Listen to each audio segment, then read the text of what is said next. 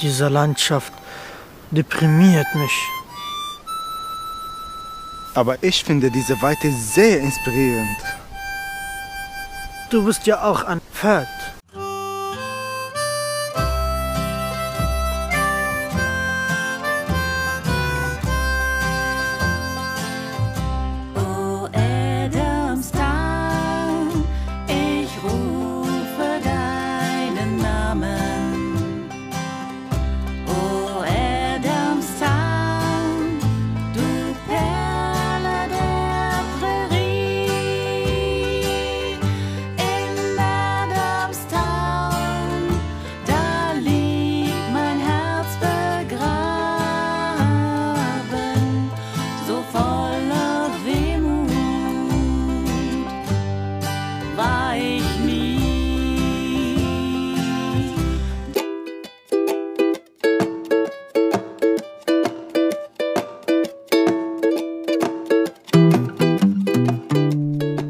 Herzlich willkommen bei Yay Comics. Ich bin Carlos und Lara ist dabei. Hallo, hallo, hallo. Und heute geht es um ein ungewöhnliches Western-Comic und seine Verfilmung. Zu Gast sind die Künstlerin Verena Braun und Henning Wörzelherber, der aus dem Comic von Verena einen Film gemacht hat. Hallo ihr beiden. Hallo. Moin, moin. Erstmal reden wir über Verena und das Comic und dann gehen wir irgendwann zur Verfilmung rüber. Aber Henning, du kannst natürlich trotzdem einfach jederzeit reinplappern. Halt dich nicht zurück. Also Verena, ich habe über dich äh, in Erfahrung bringen können, dass du neben den Comics und Malerei auch Musik, Stepptanz und Tarot-Performances machst. ja, aber die erst seit Corona. Ach so, stell dich doch mal bitte selbst vor, wie, wie würdest du dich und dein Schaffen so beschreiben? Ja, also ich ähm, studiert habe ich Illustration in Hamburg. Also das ist meine Grundausbildung. Ich habe aber auch immer schon ähm, Musik gemacht, also in Instrumente gespielt, vor allem Gitarre und äh, wollte auch immer singen und habe mir auch immer vorgestellt, irgendwann mal eine Band zu haben. Und ähm, ja, irgendwie fand ich das schon immer spannend, auch mich auf zwei Gebieten, also mittlerweile mit dem Tanzen ist es ja fast drei, aber ich zähle das so ein bisschen zu dem Mhm. Musikmachen hinzu und, und irgendwie äh, hat das alles zusammen so einen Kunstkontext ähm, und ähm, wollte es irgendwie verbinden, also beides machen, Bilder, Zeichnungen, Geschichten und Musik. Und im Grunde habe ich das mit dem Comic, über den wir sprechen, ähm, das erste Mal so konsequent gemacht. Äh, es gibt nämlich einen Soundtrack zu dem Comic, den man sich ähm, bei Bandcamp runterladen kann. Und ähm, dieser Soundtrack wurde auch im Film verwendet, was ich natürlich total super finde. Da kommen wir auch gleich Und, noch, ähm, kommen wir noch dazu. Genau. Und ähm, ja, ich fand das, irgendwie wollte ich immer beides. Musik und Bilder. Und ich habe eine kleine Swing-Kombo, obwohl so klein ist die gar nicht. Äh, wir spielen für ähm, Swing-Tanzveranstaltungen, sollte es welche geben, was ja im Moment nicht der Fall ist. Insofern liegt dieses Projekt gerade ein bisschen brach. Ah. Dafür gibt es andere Projekte, wie zum Beispiel diese ähm, Tarot-Performances, die man auf YouTube angucken kann. Oder, ähm, ja, jetzt male ich gerade, habe ich vorhin schon erzählt, dass ich gerade so ein äh, Malerei, eine Malereiserie, da arbeite ich jetzt dran. Mhm. Genau. Wann, wie bist denn du an Comics geraten? Mm, Ich habe in Hamburg Illustration studiert und mein erster, äh, meine Inspiration war eigentlich Ki Kinderbücher, aber habe ich in meinem Leben noch nie ein Kinderbuch gemacht. Jetzt, Ah. also äh, als äh, Konsequenz meines Studiums, sondern bin ähm, über die Zeichenkurse bei Anke Feuchtenberger äh, mit Comicleuten in Kontakt gekommen. Und das hat einfach dazu geführt, wir haben so ein Studentenmagazin, also so hat es zumindest angefangen, das Orang-Magazin, da habe ich mitgezeichnet. Und ähm, das waren auch meine Freunde, die Comiczeichner. Und so hat sich das für mich ergeben. Und mir hat es auch Spaß gemacht. Also ich habe festgestellt, dass ich äh, mich gar nicht so unbedingt an Kinder wenden möchte mit dem, was ich mache. Seit äh, Adamstown habe ich aber übrigens keinen Comic mehr gezeichnet. Gestehe ich hiermit. Aber was ist denn da passiert, dass du dann doch ein, ein ziemlich langes und aufwendiges Comic-Projekt gemacht hast, obwohl du jetzt zu dem Medium erst eigentlich gar nicht so einen Bezug hattest? dass ich während des Studiums ähm, unter den Comic-Leuten einfach die coolen Leute getroffen habe, mit denen ich dann rumgehangen habe und ähm, wir haben dann zusammen äh, Magazine gemacht und äh, ja, Was waren das für Magazine? Ähm, das Orang-Magazin zum Beispiel, das ist so eine ähm, Anthologie gewesen, wo ähm, viele aus meinem Semester, aber auch aus anderen Semestern ähm, mitgemacht haben, aber auch internationale Gäste eingeladen worden sind und das ist insgesamt zehnmal erschienen. Ich glaube ungefähr einmal pro Jahr dann. Mhm. Und äh, erst kam das im Selbstverlag raus, äh, beziehungsweise dafür wurde richtig ein Verlag gegründet. Und ähm, ich glaube, ab der Hälfte oder so wurde das dann aber bei Reprodukt ähm, äh, herausgegeben. Okay, und nochmal ein kleines Schrittchen zurück. Ähm, Ja. Bist du dann tatsächlich erst über das Studium zu Comics gekommen oder hattest du durchaus vorher schon mal irgendeinen Kontakt mit Comics? Also ich habe tatsächlich nicht, nicht viel Comics gelesen. Ich habe nur die einschlägigen Asterix-Sachen gelesen und Mickey Maus Hefte und so, aber ich bin absolut Mhm. kein, nicht als Comic-Fan aufgewachsen und ähm, bin es auch nicht geworden, muss ich zugeben. Also es gibt so ein paar Sachen, die ich sehr schätze. Also gerade so ein bisschen, ja, weiß ich auch nicht, ein bisschen schrägere Sachen. Äh, also ich weiß, dass es unglaublich viel gute Comics gibt, ähm, aber ähm, so zum selber lesen äh, bin ich doch eher verhalten, muss ich gestehen. Ja, macht ja nichts. Aber was hat dich denn dann daran interessiert? Was, äh, warum hast du dann angefangen, welche zu machen? Das kam über die äh, anderen, weil die das gemacht haben und ich das irgendwie super fand Ja. und dann äh, fand ich das auch super. Ja. Genau, ich mochte dieses Filmische, was da drin steckt tatsächlich, dass man praktisch durch die Panel-Gestaltung wie eine Kamera, ähm, wie mit einer Kamera agiert. ja. Das fand ich gut und dass man da eben auch so Nahaufnahme und ähm, rauszoomen kann und das fand ich spannend als Erzählform einfach. Was hast du denn dann so gemacht? Genau. Womit, was waren denn so deine ersten Versuche? Für das Magazin wahrscheinlich, ne? Ähm, die waren eigentlich für das Magazin, genau. Das waren dann ähm, Kurzgeschichten, die immer zu einem bestimmten Thema waren. Ich glaube, mein erster Comic äh, war zum Thema Religion. Mhm. Und äh, da habe ich praktisch schon die Figuren erfunden, die jetzt in Adamstown auch mit dabei sind. Da sind dann noch welche dazugekommen, aber das ist sozusagen der Grundstock Aha. meiner Figuren gewesen, die ich da entwickelt habe. Ah. Genau, und dann ging es weiter über Themen Wissenschaft, Atlas, ähm, Ende der Welt gab es auch mal. Genau, ich, und das war ganz schön, weil man da ähm, viel experimentieren konnte. Sowohl erzählerisch als auch mit, ja, mit verschiedenen m, äh, Zeichenmedien habe ich da ausprobiert. Ja. Ich fand das immer ganz gut, so ein bisschen in so eine philosophische Richtung zu gehen. Ich habe dann als Mhm. Diplomarbeit auch einen Comic gemacht, der heißt Die Station.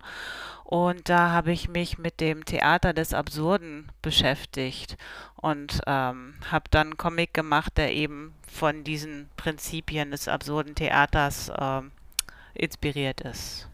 Kannst du die mal kurz erklären, diese Prinzipien? Ja, das ist schon ehrlich gesagt schon so lange her, dass ich mich damit beschäftigt habe, aber ähm, das ist so eine Theaterform, die ich glaube, so in den 50er, 60er Jahren, meine ich zumindest, ähm, äh, von einigen Autoren ähm, wie Samuel Beckett, Warten auf Godot, kennen ja alle im Grunde vom Mhm. Titel her zumindest. Ähm, Ionesco war zum Beispiel auch ein Ungar, äh, Ungar? Nee, Rumäne, ähm, der da auch einige Stücke geschrieben hat und das waren Stücke, die eben irgendwie so vom, ja, so ein bisschen auch surrealistisch ähm, Theaterformen aufgebrochen haben, traumhaft irgendwie, ähm, äh, ja, den, den Zuschauer im Grunde verstört haben Mhm. mit, ja, genau, also auch ähm, absurd oder auch, ähm, ja, so was, was vielleicht aus dem Unbewussten kommt, äh, beeinflusst. Ein bisschen wie, wie die Surrealisten auch, würde ich jetzt Ja. mal sagen. Aber das ist jetzt echt sehr grob gesagt, weil äh, ich habe leider auch die richtigen ähm, Fachbegriffe jetzt auch nicht mehr parat, was das genau äh, ist. Ist ja jetzt auch schon 14 Jahre her. Ja, ich glaube, es geht im absurden Theater auch so ein bisschen irgendwie so darum, die Sinnfreiheit de der Menschheit Ja, äh, genau. darzustellen. Genau, Ne? Und ja. genau, also irgendwie, ne, die Welt ist, die Welt ist absurd, deswegen machen wir auch absurdes Theater, ne? Weil warum soll man in einer Welt, die total unvernünftig ist, die total irgendwie am ja, kollabieren ist, das trifft eigentlich auch vielleicht auf heute zu. Ne? Warum soll man dann irgendwie vernünftiges Theater machen?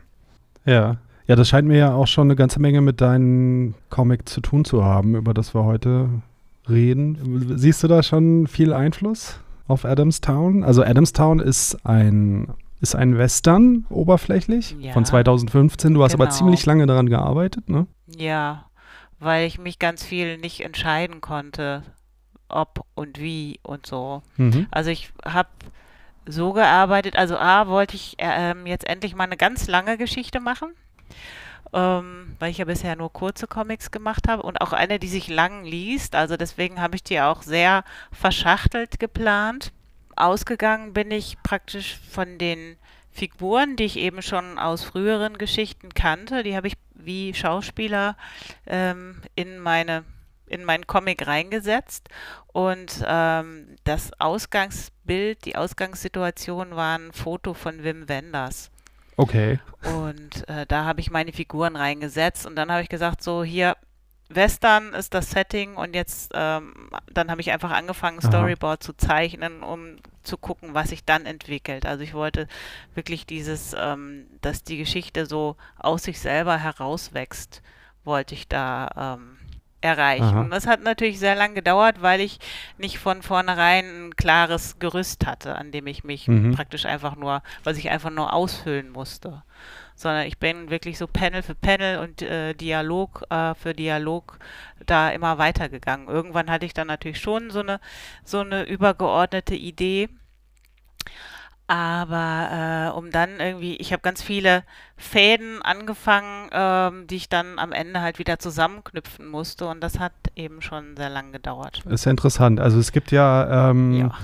Es gibt ja so ein bisschen so zwei Schulen von, von Autoren. Ne? So die einen, die eben das so machen, dass sie sich eben so, ich glaube, ähm, so die Outliner nennen die sich dann, die äh, sich zuerst so das ganze Konstrukt überlegen und dann alles ähm, runterschreiben und, und dann halt so diesen Ansatz, den du gerade erzählt hast, so an, anzufangen und und ähm, Ja, so assoziativ im Grunde. Genau, dass es sich so im Prozess entwickelt. So. Und das finde ich äh, Mhm. wirklich äh, überraschend, weil ich finde, das wirkt gar nicht so. Also ich finde, Adamstown wirkt, wirkt Ich habe sehr viel gebastelt dann, ja. es wirkt auf mich, ähm, als hättest du von Anfang an schon recht genau gewusst, was du da erzählen willst. Aber das war gar nicht so.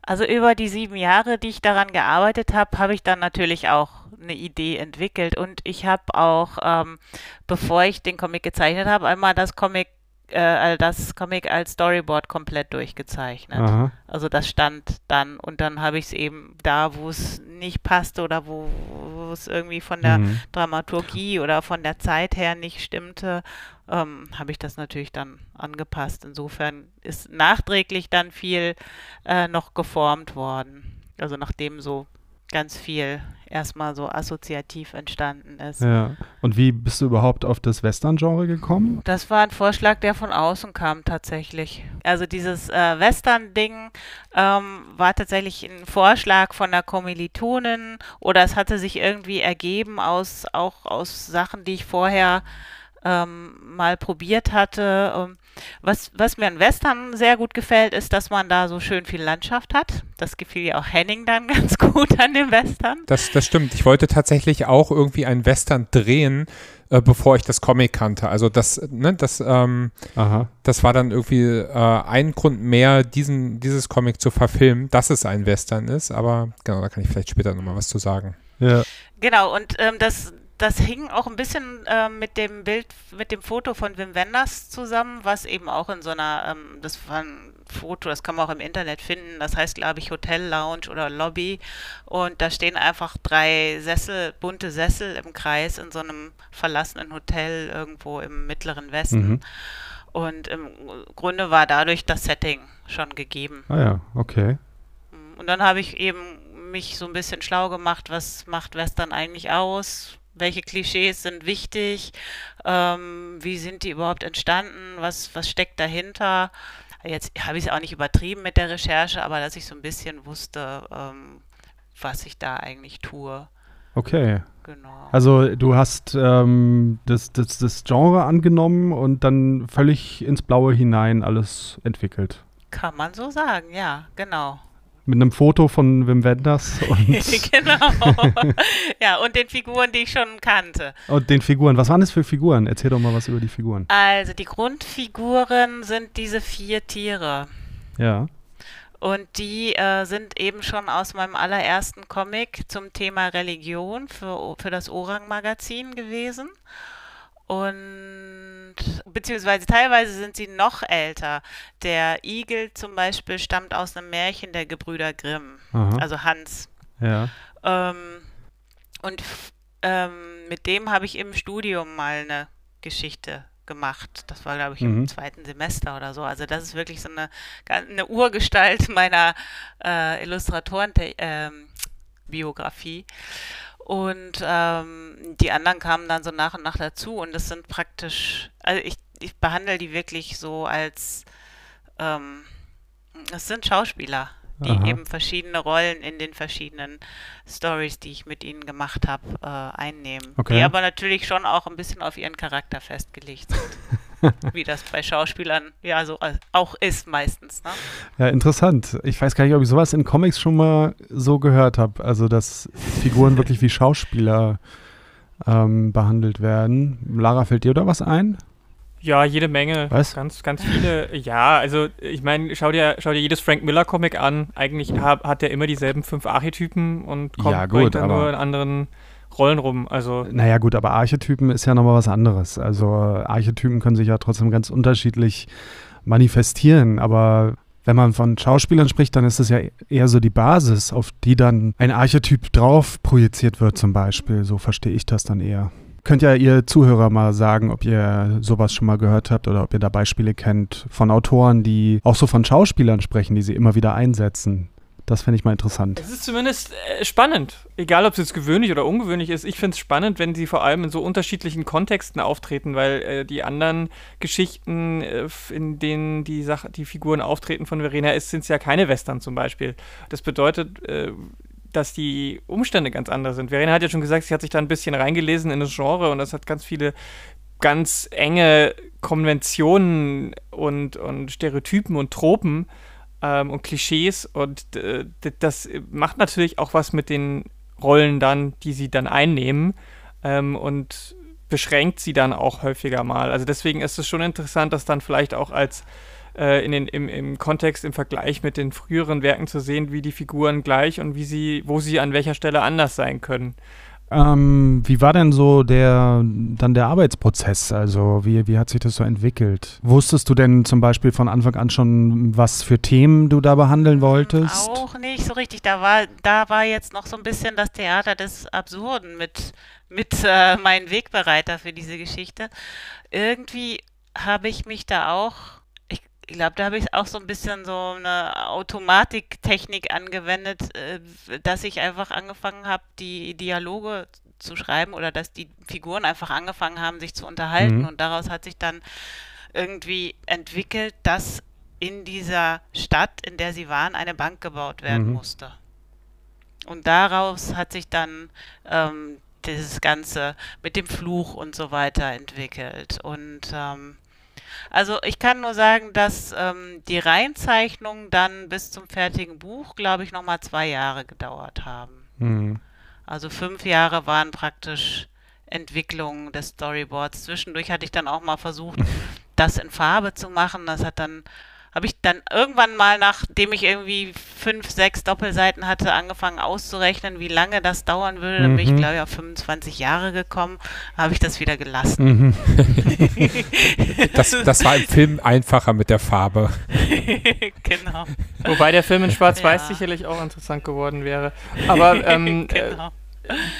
auf die Ja. Zeichnungen bezogen, also allein die Anordnung ist ja wirklich sehr klassisch gehalten. Also du Mhm. hast diese sehr klassische Panelstruktur, ähm, zwölf oder neun Panel äh, ähm, Raster.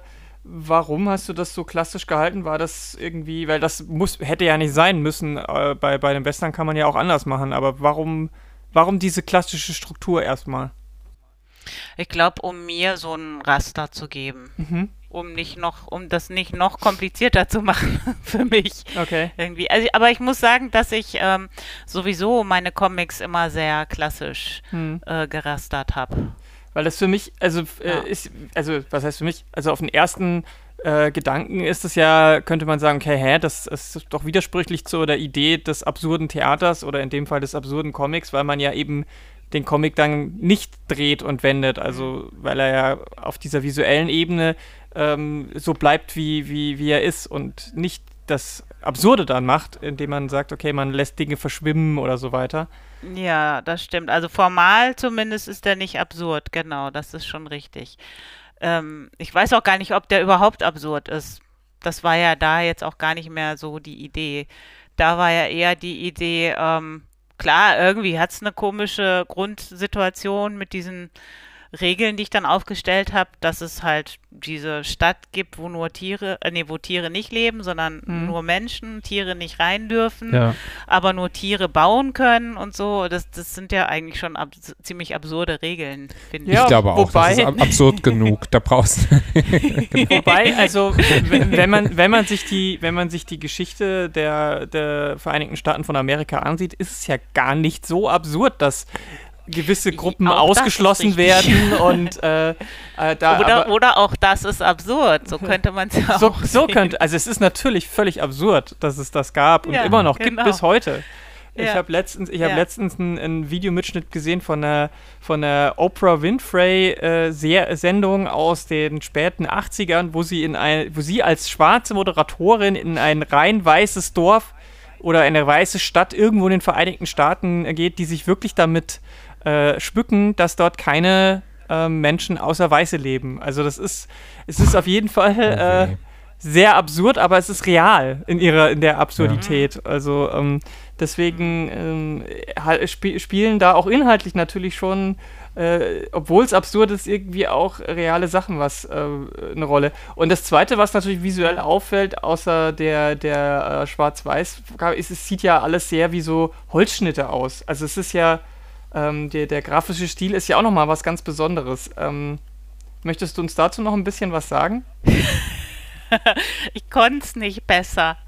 Ach, das heißt, das Ah, na, wage ich zu bezweifeln, weil äh, was heißt denn besser? Also das muss man ja erstmal hinkriegen. Ja, also die Idee ist ja, dass das Ganze nachts spielt. Ne? Das spielt ja in einer Nacht. Ja. Insofern ähm, habe ich irgendwie äh, gedacht, es muss möglichst dunkel sein. ja. So, äh, weiß ich, das war einfach mein. mh, Ja, warum habe ich das so gewählt? Ich weiß, ich kann es wirklich nicht sagen, warum ich jetzt aus. Ich habe es Mhm. ja mit einer Tuschefeder gezeichnet. Und ich glaube, sehr, ja, tatsächlich mit so einem halt Federhalter Krass. und Feder und dann immer in die Tusche rein. Oha, ja. Also da weiß man, wohin die Zeit auch Ja. geflossen ist. Ja, ganz genau. Also es hat jetzt nicht umsonst zwei Jahre gedauert, das Ding zu zeichnen. Ja. Und ähm, ja, vielleicht war es auch so eine Art Katharsis, die ich da durchmachen musste. Weil du meintest, du konntest es nicht besser. Also wenn ich mir da so manche Sachen an, es gibt ja auch so Einseiter, die sind ja, also pf, das ist schon krass. So, also diese eine Szene relativ am Anfang, ähm, wo die, die äh, Saloon-Chefin die, die, die Katzenfigur einfängt. Äh, das ist Ja. ja so eine Seite, ein Panel, das ist, das war ja, da hast du bestimmt lang dran ge gekritzelt, sag ich mal. Ja, also ich habe insgesamt lang, also man muss auf jeden Fall viele Striche machen, gerade wenn Ja. man mit Tusche so ein schwarzes Bild machen will. Das auf jeden Fall, ja. Ja, nee, aber ich eben. meine mit, ich, ich konnte es nicht besser, dass ich einfach, das habe ich einfach entschieden, dass ich das so mache und dann habe ich das so gemacht. Aber das war jetzt keine, ähm, ich glaube, das sieht am geilsten aus, wenn ich das so und so mache. So war es Okay. nicht, sondern ich habe einfach gedacht, ich hoffe, wenn ich das so mache, sieht es einigermaßen gut aus. Also es ist auf jeden Fall Ja. sehr stimmig und pa passt natürlich auch zu der Atmosphäre, die da ähm, aufgebaut Mhm. wird, weil bei, bei aller Absurdität ist es ja auch äh, inhaltlich schon teilweise ziemlich düster immer wieder. Und das finde ich, das finde ich schon auch einen interessantes, äh, interessanten Effekt bei der ganzen Sache. Ja, wahrscheinlich hat sich Ja. einfach Inhalt und Zeichentechnik auch einfach beeinflusst, würde ich jetzt mal sagen. Dass es schon Ja. auch äh, eine Berechtigung hat, dass das so Okay. aussieht. Aber wie gesagt, ich habe es vorher auch anders probiert. Auch schneller und ich habe es auch mit Computerkolorierung versucht, aber irgendwie hat mich das nicht Verstehe. überzeugt. Ja. Bin dann irgendwie bei dieser Tusche-Version gelandet. Okay, ähm, eine Frage, die jetzt natürlich da noch sehr auf der Hand liegt, ist so diese Mischung von Anthropomorphen, also so Tierwesen, menschlichen Tierwesen und dann hast du aber auch menschliche Charaktere drin. Ja, Lag das jetzt einfach nur daran, dass du deine Charaktere, die du, deine Schauspieler da eingesetzt hast und das waren halt Tierwesen oder hat, hast du dir da noch mehr beigedacht? Also klar, die Schauspieler, das waren ja schon diese Mensch-Tier-Wesen. Ich hätte aber natürlich das komplett durchziehen können mit allen Figuren als Tiere. Dann wäre halt dieser Aspekt, dass da keine Tiere sein dürften, das wäre dann halt nicht Teil der Geschichte geworden. Ja. Aber dass das Teil, äh, im Grunde war die Entscheidung, ähm, beide Wesen zu verwenden, erst. Und das hat dann die Geschichte in diese Richtung beeinflusst, dass Tiere halt irgendwie die Aha. Außenseiter sind. Ähm, und das war schon auch eine bewusste Entscheidung zu sagen, Ja. ähm, ich mache das jetzt, obwohl einem davon im Studium zum Beispiel abgeraten wird, sowas zu mischen. Mhm. Warum? Weiß ich nicht. Also, Warum? Aber irgendwie. also mit welcher, mit welcher Begründung raten die das ab? Also die können ja nicht einfach nur sagen, wir raten ihnen das ab. nee, ja. Wahrscheinlich einfach, weil Art Spiegelmann es auch nicht so gemacht hat. Genau, ich glaube, es ist, es wird einem so beigebracht, man muss in einem äh, Figurenkontext Mhm.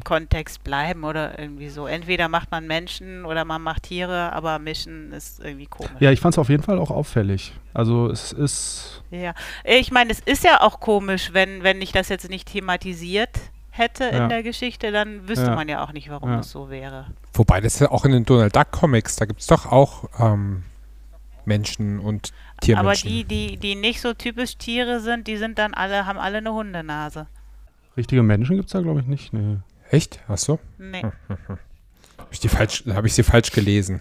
Musst du noch mal ran. Und die Panzerknacker sind keine Menschen? Nee, das sind Nein, Hunde. das sind so Hunde. Die haben doch so Nasen, Hundenasen. Die haben alle so Nasen. Die haben so Stups, so schwarze Stupsnasen. Kn Ja. Ja. Na gut. Das sind wirklich alles Hunde. alles Tiere. Aber egal. Ähm, war, war das auch ein Problem später bei der Suche nach dem Verlag? Haben die das auch gesagt? weiß- Was? Ich glaube nicht, dass das ein Problem war. Ich glaube, es war eher, ich weiß auch nicht, irgendwie glaube ich, dass den Verlagen die Geschichte zu kompliziert war, würde ich jetzt mal denken. Verlagsdoofheit. Ja, Hm. will, will ich jetzt auch keinem unterstellen, aber irgendwie war, glaube ich, die Befürchtung, dass das ähm, ähm, auf ein zu geringes Interesse stößt, weil zu kompliziert Mhm. Okay, aber so. dann hast du, Letzten Endes weiß ich es aber nicht. Müsste man die Verlage nochmal bist du damit richtig hausieren gegangen und niemand wollte, oder? Ich hatte sogar eine Agentin, das fand ich total süß. Die war nämlich eigentlich Literaturagentin und hat mich, ich weiß gar nicht genau, wie die mich gefunden hat. Ähm, und die hat dann nämlich gesagt, sie fände die Geschichte so toll und sie hätte Bock, äh, da mal äh, zu gucken, ob sie einen Verlag für mich findet. Aber auch das hat nicht geklappt. Du hattest doch äh, schon Kontakt zu Reprodukt, oder? Durch, durch, äh, Ja, ja, genau. Also ja. ich kannte die ja, also Avant Verlag, ähm, Reprodukt Carlsen, die habe ich gefragt und die waren so, oh, nee, doch nicht.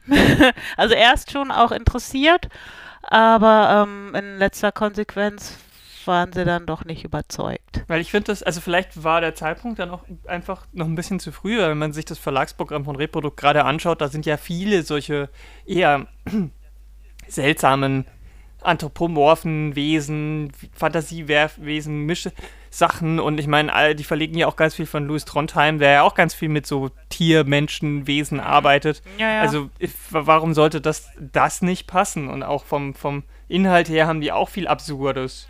Ich glaube nicht, dass es an den Tier Tiermenschen lag. Also es war irgendwas anderes. Keine Ahnung, so genau, ehrlich gesagt. Also auch inhal inhaltlich finde ich es jetzt nicht so weit weg von dem, was Reprodukt äh, zumindest in den letzten paar Jahren gemacht hat. Deswegen vielleicht warst du einfach ein bisschen zu früh dran. Es war seiner Zeit voraus, bestimmt. Ich weiß es nicht. Oder war irgendwie, oh ja, oder ich meine, wenn es irgendwie den einen Redakteur nicht überzeugt, äh, weil er sich da irgendwie Hm. Kein, kein, nicht reinfühlen kann oder so, dann ja, ist halt schwierig. Aber es, irgendwie weiß er jetzt viel besser, dass ich das im Selbstverlag rausgebracht habe, denn sonst hätte es ja den Film nicht gegeben.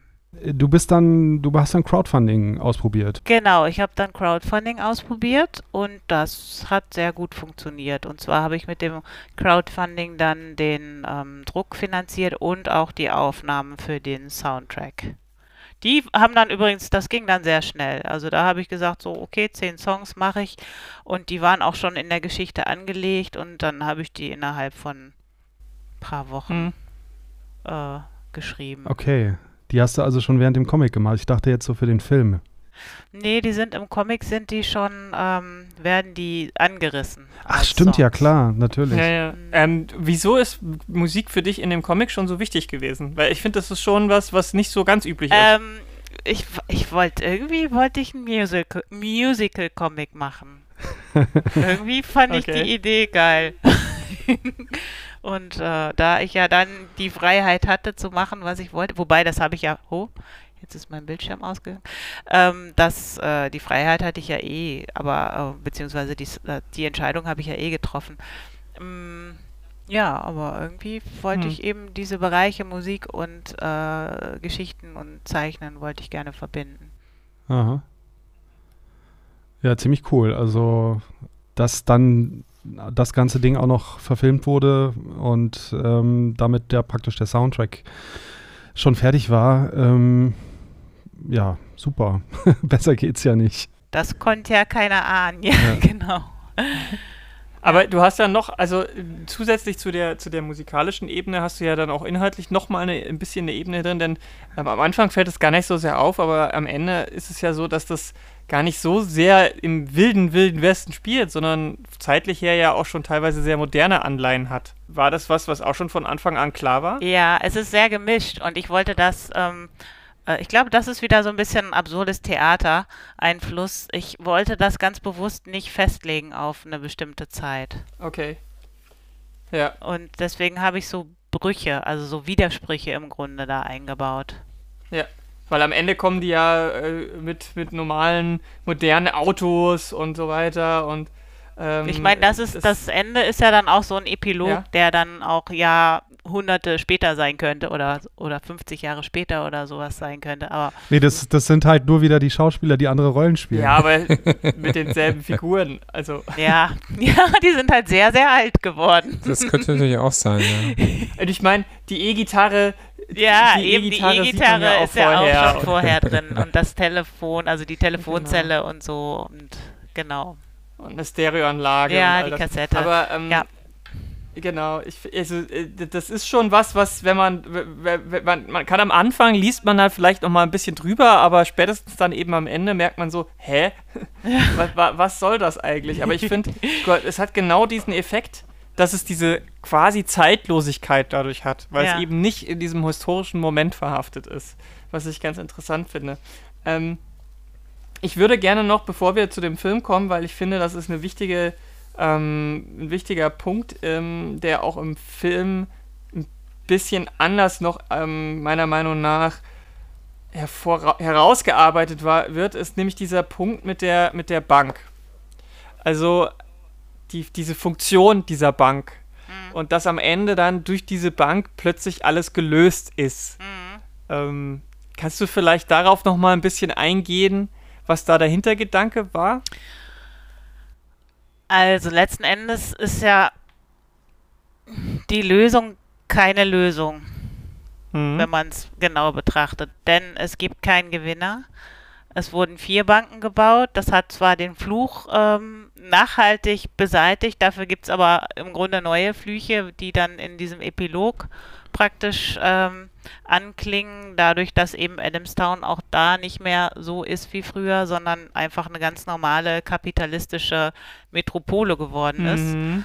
Ähm, und äh, ich wollte irgendwie keine Moral im Sinne von hier Kapitalismuskritik und so, aber es, es schwingt natürlich auf jeden Fall auch mit, dadurch, dass eben da Banken gebaut werden und, und Geld und Macht und Mhm.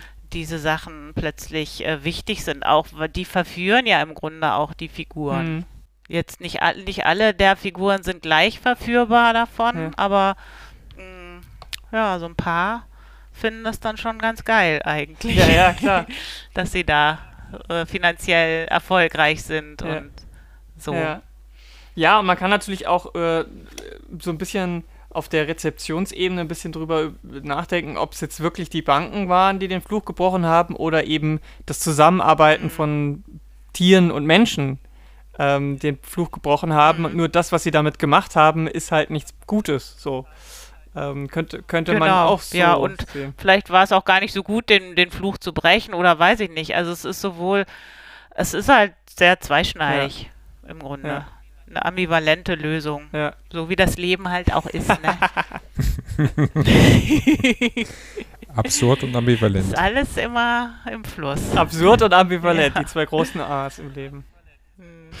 Genau. Ja, also inhaltlich, also da könnte man noch sehr viel drüber reden. Ähm, das ist ja wirklich ähm, ja so eine Parabel irgendwie, ne? Eine Parabel auf alles Mögliche. Aber ich würde vorschlagen, wir gehen mal zur Verfilmung rüber. Ja, weil das ist ja doch relativ ungewöhnlich, Mhm. dass deutsche Comics verfilmt werden. Ähm, gut, es gab jetzt in, in den letzten Jahren mal ähm, eine größere Verfilmung hier von dem Endzeit-Zombie-Geschichte, die dann in Ostdeutschland spielt, Von Olivia Wieweg. von Oliver Vivek. Und äh, wenn man jetzt mal so hier klassisch äh, so ein bisschen weiter weg guckt und so in die deutsche Mainstream-Filmgeschichte, dann fällt einem natürlich der bewegte Mann ein als große Comic-Verfilmung. Aber sonst, also so richtig viel an deutschen Comic-Verfilmungen, hm. Aber jetzt habe ich bestimmt ganz viel wieder vergessen, aber ähm, ist auf jeden Fall was Besonderes. Nee, nee, das ist schon wenig. Ja, ist schon wenig, ne?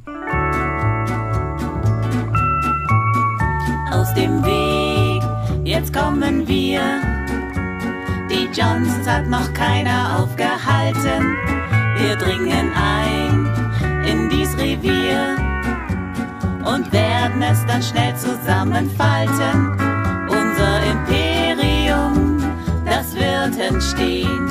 Und wer dabei im Wege ist, muss daneben gehen aus dem Weg. Jetzt kommen wir. Der Johnson Clan macht Showtime hier. Wie kam's, wie kam's zu zu diesem Projekt, Henning? Stell dich erstmal vor ein bisschen. Wer bist du denn eigentlich? Genau, ich fange fang damit an, wer, wer ich bin, wer das ABC ist vielleicht auch, denn äh, das ist das, wo ich seit zwölf Jahren arbeite. Ähm, genau, ähm, also äh, ich bin äh, Henning Wörzel-Herber, ich bin äh, im Moment Geschäftsführer, pädagogischer ähm, und äh, Jugendbildungsreferent im ABC Bildungs- und Tagungszentrum. Und das ist eine Bildungsstätte in der Nähe von Stade bei Hamburg, mitten auf dem platten Land äh, in einer Landschaft, die genauso de- deprimierend äh, oder auch inspirierend ist wie die Landschaft in dem, in dem Comic. Das ist auch so ein bisschen ein Grund, warum es dazu kam. Ähm, wir machen hier politische Bildung, politische Jugendbildung mit Medien, Filmseminare, ähm, ja, Fotoworkshops auch und Theaterworkshops. Und ähm, wir haben 2004 haben wir unser, äh, Entschuldigung, 2014 haben wir unser erstes großes Filmprojekt gemacht, äh, Hotel California. Ähm, das äh, hat Patrick Merz, ein äh, sehr guter Freund und Kollege von mir, ähm, angeleiert und mehr oder weniger mich auch dazu überredet, hier mal einen großen Film zu machen und nicht nur diese kleinen Filmprojekte. Ähm, mit Patrick zusammen habe ich auch bei Adamstown dann Regie geführt. Und ähm, ja, wie kam es dazu, dass wir Adamstown ähm, das Comic verfilmt haben, ähm, ist wie äh, so oft im Leben eine Verkettung von, von Zufällen. Ich habe ähm, äh, Verena beim. Tanzen kennengelernt. Wir tanzen beide Lindy Hop, im Moment nicht, weil im Moment ist Corona und da darf man nicht tanzen. Traurig, traurig. Ähm, und ähm, irgendwann habe ich dann, ich glaube, auf ihrer Facebook-Seite irgendwie ihre Musik gesehen und habe dann irgendwie auf der äh, auf der Bandcamp-Seite ein bisschen rumgesurft und bin da auf diesen ähm, wunder, wunderbaren Soundtrack zu dem äh, Comic äh, gestoßen. Ähm, diese ja deutschsprachige Western- oder Country-Musik, ehrlich gesagt bin ich da nicht so genrefest. Aber Pseudo-Western. Pseudo-Western, genau. Ja. ja Deutsch, Deutsch, deutschsprachiger Pseudo-Western. Und äh, fand es total super und habe dann halt irgendwie gecheckt, ah ja, das ist, das ist der Soundtrack zu einem Comic, dann muss ich natürlich das, äh, das Comic lesen. Habe mir das äh, von Verena ähm, ja, geben lassen. Äh, habe es angefangen zu lesen und ich war wirklich nach, nach zwei Seiten äh, dachte ich, wow, das ist, das ist der Western, den ich drehen möchte. Denn da gibt es halt irgendwie so diesen schönen Dialog ähm, zwischen Hans und Julius und mhm. äh, Hans, der Igel, sagt irgendwie, ne, diese Landschaft deprimiert mich und ähm, das Pferd Julius antwortet darauf halt, ich finde diese Weite sehr inspirierend. Und das ist halt so total hängen geblieben bei mir, äh, wo ich dann dachte, ja, das ist so ein bisschen wie hier in Hüll. Ne? Also muss man sich vorstellen, das ist zwischen Hamburg und äh, Cuxhaven und da gibt es nicht einen Berg dazwischen. Das ist alles flach, das ist alles irgendwie voll mit Industrieäckern und äh, äh, ja, Graben, die irgendwie so wirklich so geradeaus in die Landschaft gehen. Es ist halt sehr weit und mm, genau, man kann es ins, äh, inspirierend finden, man kann es auch sehr dep deprimierend äh, finden. Und genau, dann habe ich halt weitergelesen und nach so ein paar Seiten war halt nicht nur dieses, ähm, dieses irgendwie, das ist, es spielt in einer Landschaft, die, die so ein bisschen so ähnlich ist wie hier, äh, sondern was halt, was halt mich dann äh, berührt hat, war halt irgendwie so diese, ja, diese Vielfalt dieser Charaktere, die mich sehr daran erinnert hat, an die Jugendlichen, mit denen wir hier eigentlich unsere Arbeit machen. Also wir machen viel inklusive und äh, interkulturelle Projekte mit Menschen aus verschiedenen Ländern, mit geflüchteten Menschen, Menschen, äh, die in Deutschland aufgewachsen sind, Menschen mit und ohne Behinderung. Und ähm, das war eigentlich auch so meine, meine initiale Idee. Und ich habe das Comic nicht, ähm, ähm, nicht fertig gelesen gehabt, sondern ich war, was weiß ich, bei 10, 15 Seiten, da habe ich ähm, Verena eine äh, ne, ne Nachricht äh, geschickt und irgendwie, ich habe die gerade nochmal rausgekramt, geschrieben, irgendwie äh, Sounds like Schnapsidee, aber hättest du Lust, Adamstown zu verfilmen? So mit schauspielenden Leuten, mit Tiermasken, Kostümen und Kulissen in der Prärie der norddeutschen Tiefebene und Profis hinter der Kamera und ambi äh, ambitionierte Laien davor. Als interkulturelles, inklusives Projekt. Äh, nur so eine Idee, aber ich habe das ganze Wochenende dar darüber nachgedacht äh, und mit anderthalb Spielfilmprojekten Erfahrung nicht nur ein Luft, Luftschloss Schloss. Und ähm, das war halt irgendwie äh, Juni 2016, äh, zwei Jahre bevor wir das dann tatsächlich um, umgesetzt haben als Film. Uh, und letztendlich ähm, in quasi in einer äh, Chatnachricht äh, die Zusammenfassung dessen, was, was wir nachher als Projekt daraus gemacht haben. Ja, super wie unvorsichtig, das nach schon zehn Seiten zu fragen. Ja, ja wenn ich jetzt, wenn ich jetzt nochmal lese, das, äh, ich habe ja geschrieben, ich habe das ganze Wochenende darüber nachgedacht. Vielleicht habe ich dann doch schon mehr als zehn Seiten gehabt, weil ich habe das relativ, äh, relativ schnell, also vielleicht hat mir da meine Erinnerung einen Strich durch die Rechnung ge, äh, gezogen. Nein, das ist eine falsche Metapher, aber es macht nichts. aber ganz schön.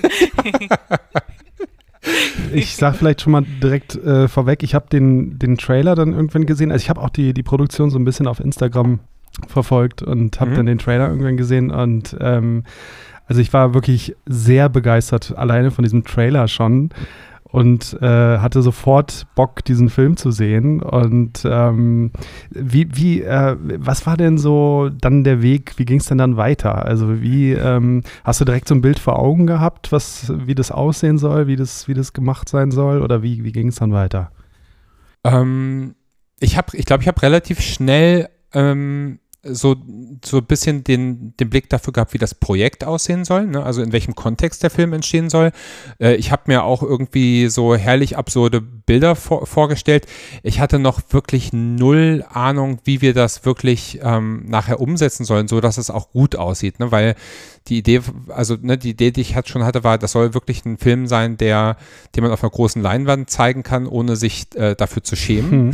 Hm. also das war der Anspruch da, das soll nachher gut aussehen.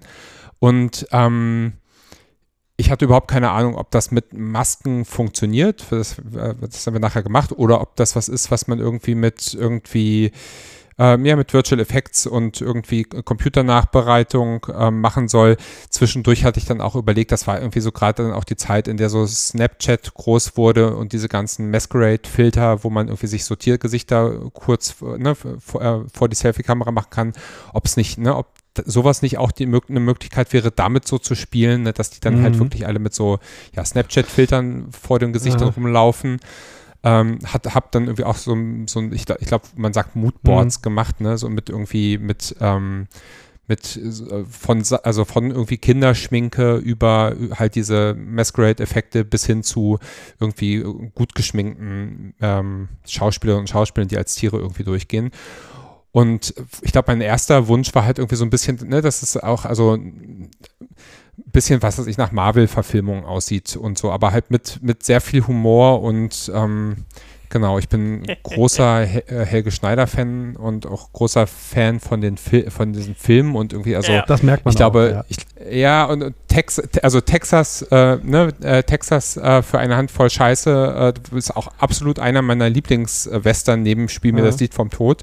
Und, und da kommt halt auf jeden Fall dann auch irgendwie ähm, das, äh, das Know-how und die Erfahrung von, von Patrick Merz äh, äh, mit ins Spiel, der halt ähm, im Gegensatz zu mir sehr viel Film und sehr viel Regieerfahrung äh, hatte und mitgebracht hat und äh, ein sehr ästhetisches Auge. Und da kommt natürlich auch, ne, das ein Film ist ja immer, ist ja immer Teamwork. Ähm, da ne, stecken ganz, ganz viele Leute drin und äh, Jeremy Boschung, unser äh, DOP, der halt ne, für die Kamera verantwortlich war, äh, der da seine Ästhetik mit reingebracht hat. Und ich glaube aber auch, ähm, ja, also all das, also vor allen Dingen all das, äh, das Filmwissen und die Filmerfahrung von, von Patrick, die dann, die dann nicht, also nicht, äh, ne, nicht nur dieses Helge, Helge Schneider-mäßige, sondern auch dieses mhm. Epische dann, dann mit reingebracht äh, hat. Also ähm, auch irgendwie ein sehr löbliches ähm, Zitat, was es, äh, was es zu dem, äh, zu dem Film gab in der, äh, in der Zeitschrift ähm, äh, The Hollywood Reporter, ähm, war halt irgendwie, dass, dass ähm, ähm, dass Adamstown so aussieht, als ob Wes Anderson ein deutsches Comic über den Wilden Westen ja. äh, äh, äh, verfilmt hätte. Und das ist natürlich ne, irgendwie äh, großes Klopfen auf die Schulter und das geht auch voll dann auf, auf Patricks Kappe, der halt irgendwie so, ne, großer, nicht, der nicht großer Helge Schneider-Fan, aber großer Wes Anderson-Fan ist. Und genau, da hat sich dann das überschnitten. Ja, das passt auch, finde ich, ja.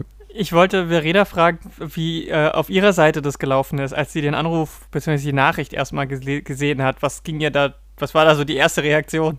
Ich habe gedacht, der spinnt. und das habe ich auch später noch gedacht. Ich habe dann ähm, zu Patrick und zu Henning gesagt, als wir uns dann mal getroffen hatten für so ein Planungstreffen, ähm, ähm, wollt ihr das wirklich machen? Weil ich weiß ja, wie verschwurbelt diese Geschichte ist und wie viele ähm, äh, Handlungsstränge da zusammenkommen. Oh ja. Und das ist ja für so einen Film nochmal eine, noch eine Wahnsinnsherausforderung. Ja. da habe ich echt gedacht, boah, deswegen habe ich vorhin auch gesagt, hättest du mal mehr als zehn Seiten gelesen.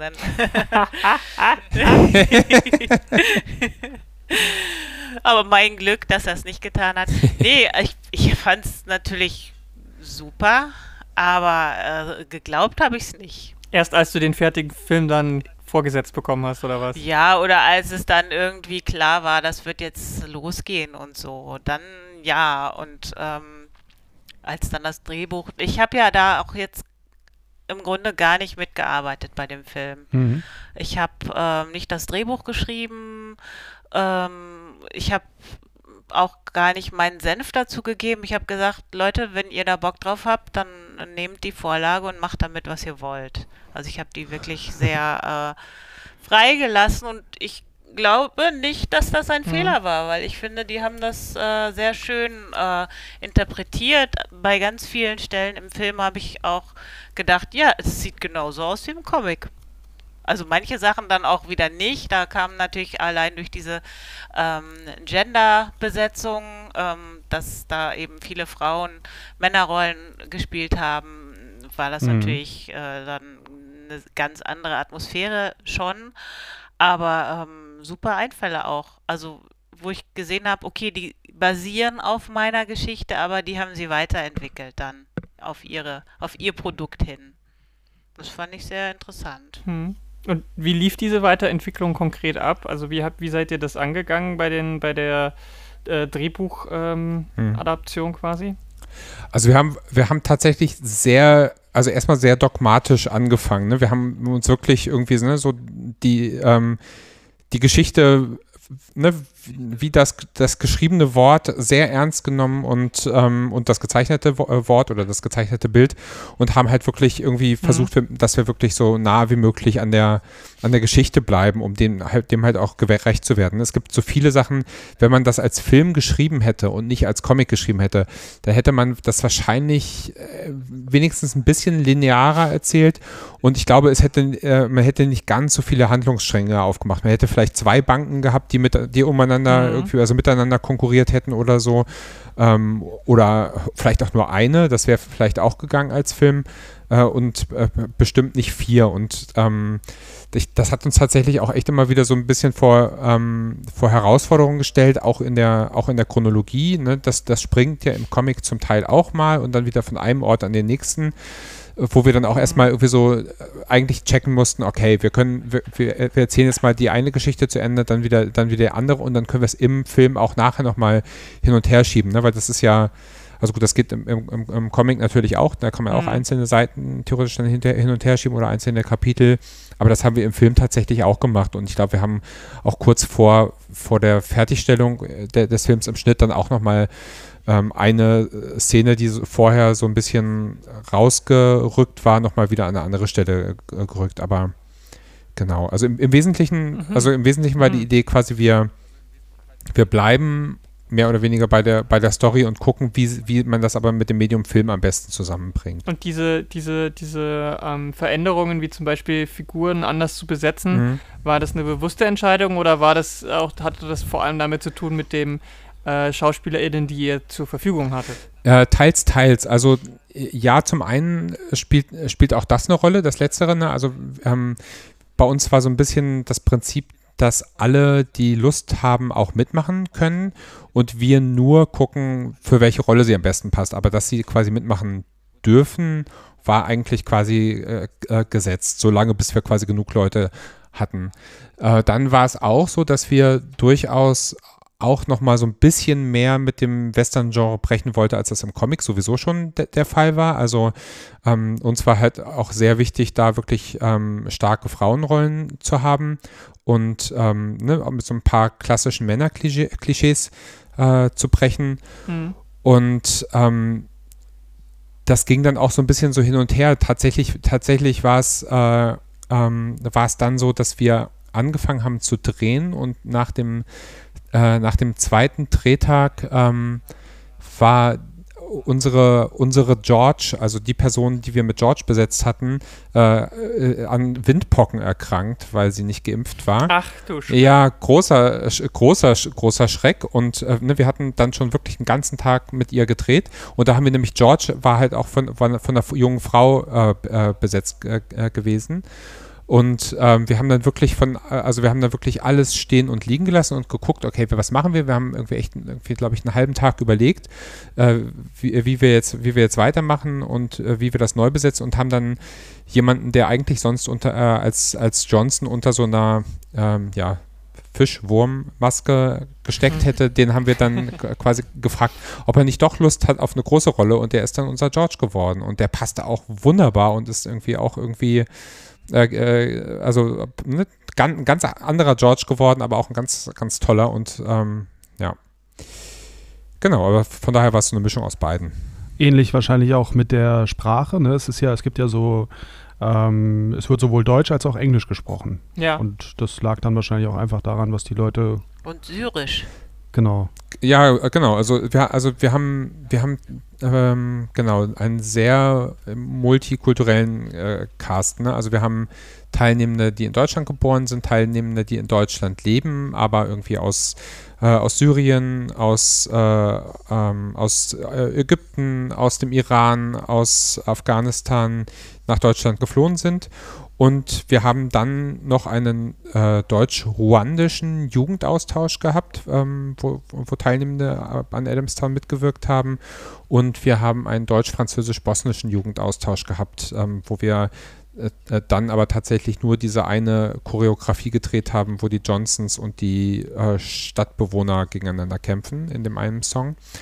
Ähm, also von daher, ne, die, die Leute haben sehr unterschiedliche Mhm. Sprachkenntnisse und sehr unterschiedliche Sprachen ähm, mitgebracht und haben die dann halt so genutzt, wie, äh, wie sie sind. Und das war halt auch so ein bisschen eine Grundidee des Projektes, ne, dass wir, wir haben die verschiedensten Teilnehmende von, oder also äh, Schauspielerinnen und Schauspielern von irgendwie unter vier Jahren bis über 80 Jahren ähm, mit den verschiedenen äh, kulturellen Hintergründen mit und ohne Behinderung. Und ähm, es ist völlig egal, quasi wer sie, ähm, wer sie in Anführungsstrichen im echten Leben sind, sondern im Film sind sie dann Menschen oder Tiere und ähm, können aber völlig unabhängig von ihren in Anführungsstrichen echten Kategorien quasi in diese neuen fiktiven Ka äh, Kategorien äh, gesteckt werden. Und ähm, ja, das ist dann bei rausgekommen. Ja, ähm, ziemlich cool, ziemlich interessantes Projekt auf jeden Fall. Ähm, ich habe gerade noch überlegt, ähm, es gibt ja dieses, äh, so ein Pappmodell in dem Film, was äh, auch direkt aus dem Comic kommt, ne? So diese, dieses Bild mit dem, ähm, in dem man so die Stadt von oben sieht und so. Das äh, fand ich auch sehr charmant. Wie sind denn solche Sachen zustande, ge Mhm. zustande gekommen? Ja, das war tatsächlich, also dieses, dieses Stadtmodell und überhaupt, es gibt, äh, gibt halt in dem Film eine, so, so, eine, so eine Erzählperspektive von ähm, dem alten, ähm, dem alten Adam und der alten Eve, die auch im Comic eigentlich Mhm. ein alter Steve ist. Ähm, und ähm, wir haben dann, wir haben halt überlegt, so bestimmte Sachen konnten wir einfach auch aus Budgetgründen nicht drehen. Zum Beispiel der brennende Saloon. Und wir haben dann, wir haben dann überlegt, okay, wie können wir solche Sachen lösen oder wie können wir auch an bestimmten Stellen verkürzen und haben dann halt irgendwie überlegt, naja, das könnte auch eigentlich ganz nett sein, dass quasi die beiden ähm, ja, Antagonisten nachher, wenn sie wieder versöhnt sind, ähm, retrospektiv diese ganze Geschichte erzählen. Und ähm, ja, dadurch ist diese Ebene reingekommen. Mhm. Kleine, kleine Anekdote am Rande. Ich war heute tatsächlich mit, mit Patrick äh, auf Location Scouting für unser nächstes Filmprojekt. Und äh, dort sind wir in einen Ort gekommen, einen Nachbarort von dem Ort, äh, äh, in dem wir tatsächlich gedreht haben. Wir haben in Osten gedreht und wir waren heute in Oberndorf und haben, waren total ja, begeistert und entsetzt, dass wir da nochmal Locations gefunden äh, haben, die wir nie vorher gesehen haben, obwohl wir gedacht haben, wir kennen hier jeden, jedes Fleckchen Erde in der Hm. Gegend, äh, wo wir Häuser gefunden haben, wo wir gedacht haben, ah, die könnten noch viel besser passen. Und die Krönung war tatsächlich, wir gingen dann in so einem äh, Museum vorbei, wo im Schaufenster Miniaturen, also Modelle von den Häusern des ganzen Dorfes irgendwie standen, wo wir gedacht haben, oh Gott, Nein. wenn wir das drei Jahre eher gesehen hätten, hätten wir uns dieses ganze Modellbau sp sparen können und wir hätten ein Modell gehabt, das tatsächlich so aussieht, wie die Stadt aussieht. Aber so, so spielt es einem, so spielt es im Leben manchmal, ja. Und so habt ihr das, die komplette Stadt quasi äh, selber in Handarbeit gebaut. Naja, es waren, das waren tatsächlich ähm, DDR-Western-Spielzeugmodelle, die wir irgendwie so arrangiert haben, äh, dass es äh, halbwegs gepasst hat. Aha. Ah. Ja. Okay, Ja. ich verstehe.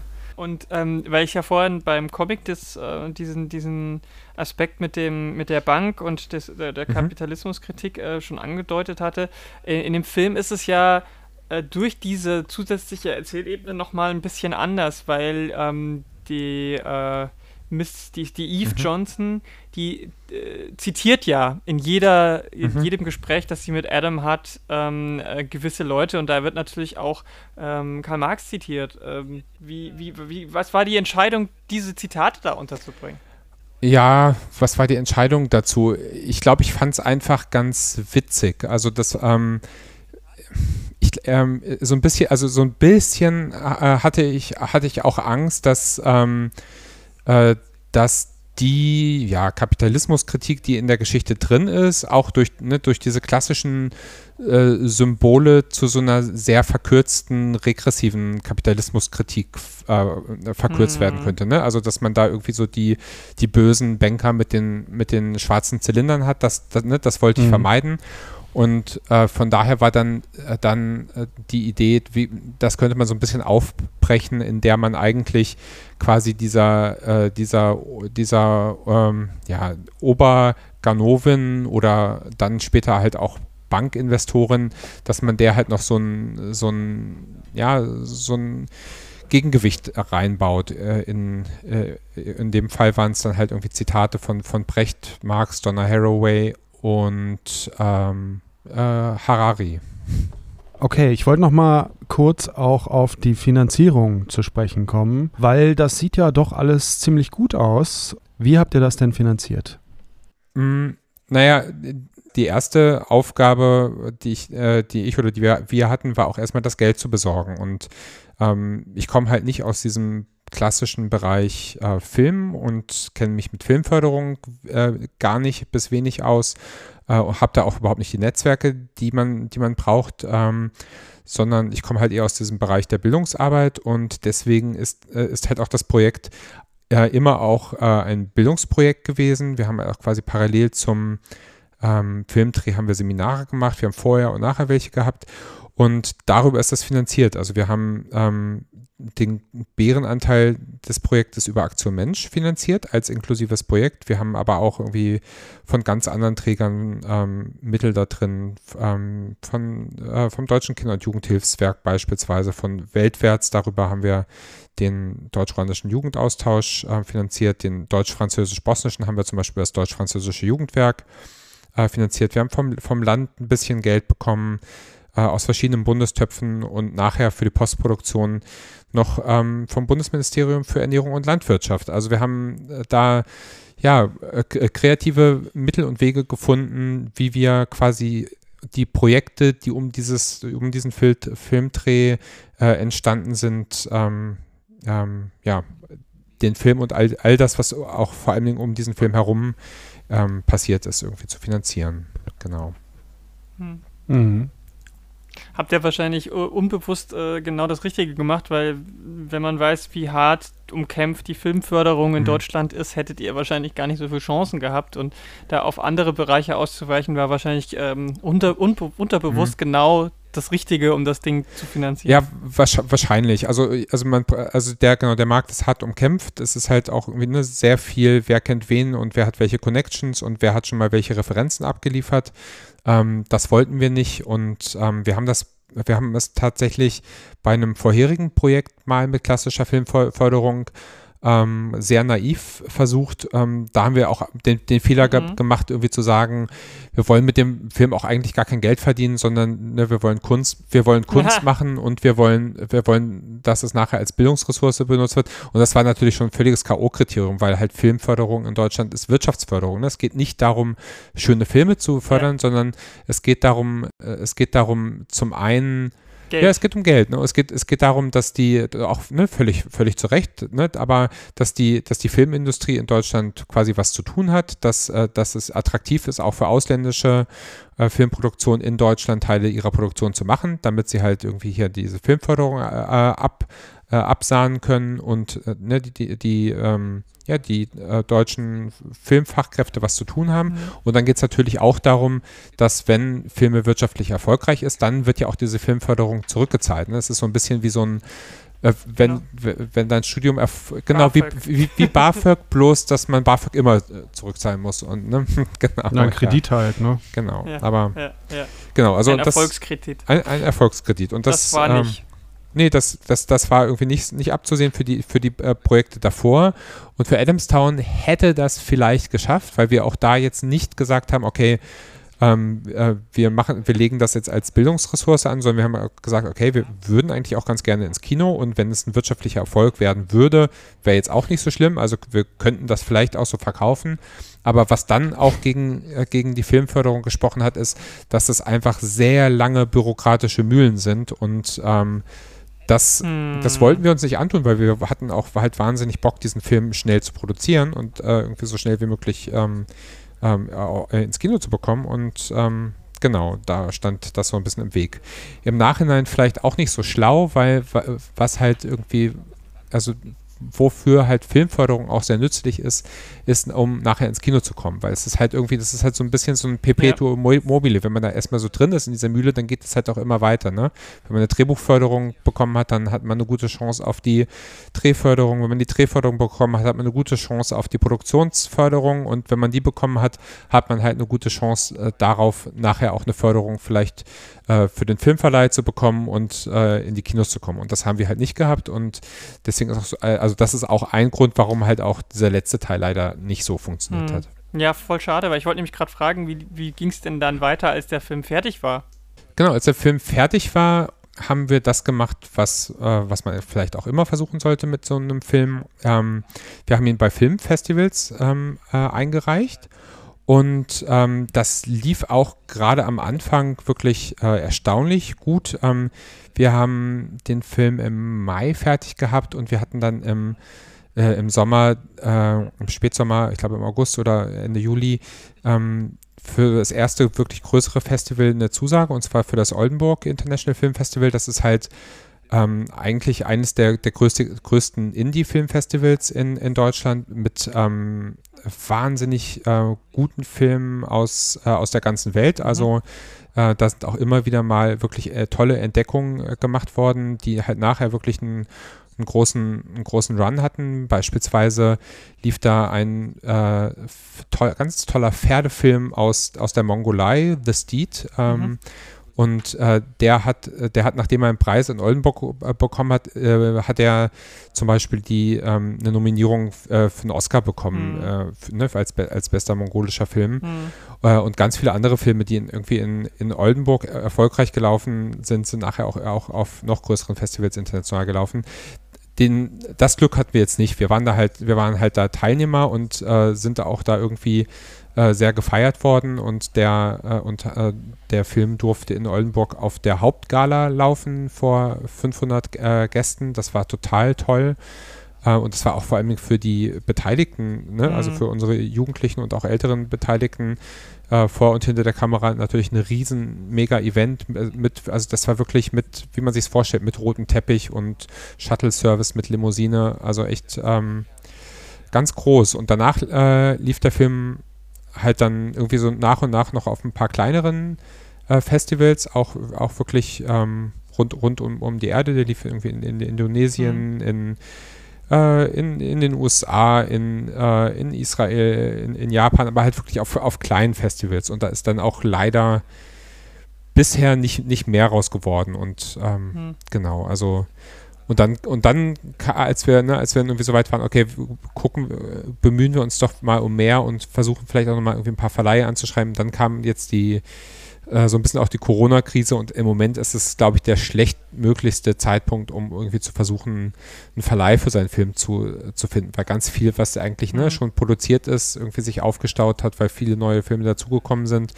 ähm, jetzt zwar nichts mehr gedreht worden ist, aber die ganzen Postproduktionen für, ne, für ganz viele Filme noch abgeschlossen sind. Es gibt jetzt einfach ganz viel neuen Stoff und ähm, äh, dann ist es sowieso schon sch schwer und dann ist äh, aber auch, muss man halt auch sagen, ist Adamstown doch wahrscheinlich auch ein bisschen sperrig, wirklich um mehr als vielleicht in nur einer Handvoll Programmkinos zu laufen.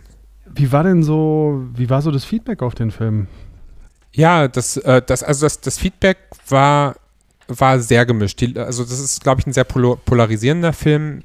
Ähm, entweder die Leute haben den Film verstanden und gemocht, oder sie haben den Film nicht verstanden, aber gemocht, oder sie haben ihn nicht verstanden und nicht gemocht, weil sie ihn nicht verstanden haben. Das, war, das glaube ich mal, das sind so die, äh, die drei, äh, ja, ZuschauerInnen-Gruppen, die ich da so ausgemacht ja. habe. Und ähm, Genau, also zum einen hat sich wirklich viel daran aufgehängt, ob die Leute den Film verstanden haben oder ob sie ihn nicht verstanden haben. Die Le Leute gehen dann auch wirklich mit sehr unterschiedlichen Haltungen ins Kino. Manche wollen einfach eine schöne Geschichte hören und oder schöne Bilder sehen. Ähm, ich glaube, alle, die schöne Bilder sehen wollen, sind Ich voll auf ihre Kosten gekommen und so eigentlich auch alle, die eine schöne Geschichte ähm, sehen wollen, mit der Einschränkung, dass es halt wirklich für viele offensichtlich doch nicht verständlich genug war, was da alles passiert ist und ähm, so eine Verständnislosigkeit dann vielleicht auch so eine gewisse Frustration mit sich bringen kann. Also ja. Mhm. Ja, den muss man auch mehr als einmal gucken. Da ist einfach eine Menge drin. Ja, ich habe den Film sehr gerne mehr als einmal geguckt. Gibt es zwei Schnittfassungen eigentlich? Gibt es einen Director's Cut? Den Director's Cut haben wir ja gesehen, ne? Oder, oder gibt es einen anderen Cut, den wir, den, den, äh, den wir, den, den, der nicht der Director's Cut ist, sagen wir es so. Nein, es ist, das, das, ist, das ist quasi der Director's Cut. Das ist halt auch das Schöne, wenn man alles selbst macht, dann kann man es halt auch selbst bestimmen. Und ne, ich, also ich habe, äh, ich war ja ähm, zusammen mit Patrick ähm, ähm, äh, habe ich die Regie gemacht. Also vor allem hat Patrick sie gemacht und ich, äh, ich habe ihn dabei unterstützt. Aber ich war halt auch gleichzeitig äh, einer der Produzenten des Films und äh, da war halt jetzt niemand anders, der irgendwie gesagt hat, ja, nee, das und das könnt ihr da nicht reinnehmen. Äh, vielleicht ähm, hätte das an der einen oder anderen Stelle geholfen, um den Film vielleicht ein bisschen einfacher zu machen. Wir haben auch im Nachhinein noch überlegt, ob, sie, ob, ob, ne, ob man vielleicht irgendwie noch so eine, so eine Stimme aus dem Off irgendwie am Anfang noch, noch hat, die so ein bisschen, bisschen einführt und sagt, hier, das ist die, die Stadt Adamstown, da gibt es einen Fluch, äh, deswegen können da Menschen nichts mehr bauen. Aber irgendwie wäre das auch nicht so richtig schön gewesen. Also, ja. Ich, ich glaube, ich glaube, wir, ich glaub, wir, Mhm. ich glaub, wir haben daraus auch ein paar Sachen gelernt. Ich glaube, ich würde auch ich würde auch vielleicht, äh, wenn ich den Film jetzt nochmal verfilmen müsste, dürfte, äh, das noch ein bisschen, bisschen, vereinfachen, aber, ähm, aber ich, ich liebe den Film so, wie er geworden ist und kann da gut mit leben. Und wenn es jetzt nicht irgendwie äh, ein 250 Millionen Budget für, eine, für ein Remake in den USA gibt, äh, bei dem wir bet beteiligt werden, dann würde ich ihn, glaube ich, auch nicht nochmal drehen. Ich würde den Comic auch nicht nochmal zeichnen. das verstehe ich. Ach komm, für 250 Millionen vielleicht schon. ja, ich habe auch, ich habe ehrlich gesagt auch schon drüber nachgedacht, aber Nochmal in Farbe. Nee, wir brauchen noch eine Animationsfilmversion davon. Das wäre auch super, super, super toll. Ja. ja, Oder- hier oder- so mit oder- so Stop-Motion. Genau, Ja, wollte ich auch gerade noch eine sagen. Puppen- also entweder mit Puppen- Muppets oder, oder mit, äh, mit Stop-Motion, Claymation oder sowas. Hat ja Wes Anderson auch schon Mhm. vorgelegt. Genau. Ähm, Ja. Ich wollte noch mal kurz auf diesen Comic-Verfilmungsaspekt äh, ein bisschen eingehen. Mhm. Inwieweit, inwieweit war das denn so wichtig? Also äh, hat euch das bei der Arbeit am Film auch noch ähm, irgendwie beeinflusst? Also habt ihr die ganze Zeit das Comic so als Storyboard dabei gehabt oder so? Oder habt ihr einfach in dem Moment, wo das Drehbuch da war, dann mehr oder weniger das Drehbuch verfilmt? Mm, ist gar nicht so, gar nicht so einfach zu sagen. Also wir, wir haben das Drehbuch sehr stark am Comic orientiert, aber ähm, das, das ist halt, das ist quasi halt der Text und die Geschichte. Ähm, die Bilder haben eine Riesenrolle da, dabei gespielt, wie wir das Ganze umgesetzt haben. Ne? Die waren quasi Leitlinie so ein bisschen für das, äh, für das Location Scouting, also das Finden der, der, der Drehorte, wobei da halt relativ schnell klar war, ne, so den klassischen Saloon, den haben wir hier, den haben wir hier nicht in, in greifbarer Nähe und ähm, ne, müssen das Ganze so ein bisschen einnorddeutschen, ne? also Fachwerkhäuser und Reddächer und ähm, äh, und Pflastersteine statt, äh, statt irgendwie der Staub der Prärie und, ähm, und, die, und die Holzbauten.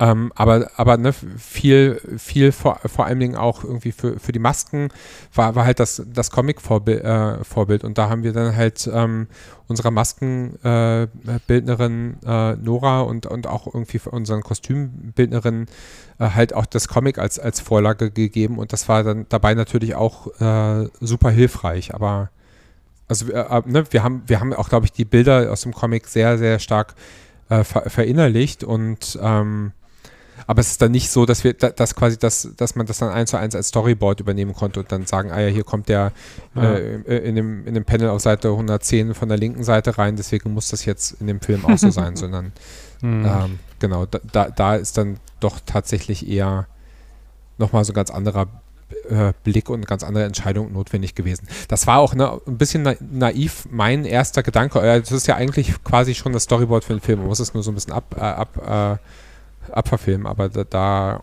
habe ich auch sehr viel gelernt von, von Patrick, dass das nicht so einfach geht. Auf ja. jeden Fall ist, äh, ist, ist dieses, ähm, dieses Projekt ein ganz spannend, also ich glaube, man könnte sich da aus ähm, wissenschaftlicher Sicht total gut damit beschäftigen. Also die Comic-Forschung oder die Filmforschung oder die Hybridforschung aus beiden mhm. hätte da echt viel Spaß dran unter dem Stichwort Remediatisierung, weil ja, also wenn der Comic mhm. auf ein Genre, das eigentlich vor allem im Film groß geworden ist, zurückgreift, das dann durch den mhm. Comic Fleischwurst Comic Fleischwolf hm. dreht und dann wird dieser Comic wiederum dann adaptiert als Film. Ähm, das ist das natürlich, hm. das ist auf so vielen Ebenen spannend, da könnte man ähm, wahrscheinlich ein ganzes Buch drüber schreiben. Ja, jo, also wer Lust hat, stimmt. ist herzlich eingeladen. ich kann es ja mal dem Christian A. Bachmann Verlag pitchen.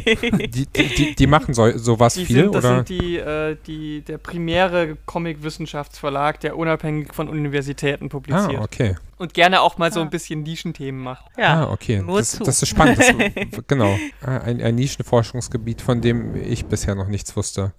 Also tatsächlich, das war das Erste, was ich eigentlich so inhaltlich versucht habe zu recherchieren. Ähm, was gibt es eigentlich äh, zum Thema Comic-Verfilmung? Und da habe ich aber ehrlich gesagt auch nicht so, so richtig, richtig viel gefunden, was, was mir auch total gefehlt hat. Also ähm, ich hätte total großartig, glaube ich, gefunden, wenn ich, ähm, wenn dieser Endzeitfilm fünf Jahre mhm. äh, früher äh, ähm, erschienen wäre. Ne? Also der, der kam ja tatsächlich ein paar Monate, glaube ich, vor, vor oder nach äh, Adamstown äh, raus. Ähm, also, oder, also die müssen relativ zeitgleich ja. mit uns produziert haben. Und ähm, das wäre total spannend gewesen, da auch in den Austausch zu gehen. Ne? Aber mhm. ähm, das, das haben wir halt überhaupt nicht gehabt. Also das war für uns beide die erste Comic-Verfilmung ähm, und wir haben auch echt ähm, da nicht so den, äh, nicht so den Vergleichsstoff gehabt. Das wäre, glaube ich, sehr spannend gewesen und vor allen Dingen mit so einem, mit so einem Budget, das, das, ne, das so mhm. ungefähr in unserem Rahmen ist. Ne? Also, mhm. weil die einzigen Comic-Verfilmungen, ne, die, die mir so vorher auch vor Augen waren, sind halt so diese Klassiker, ne?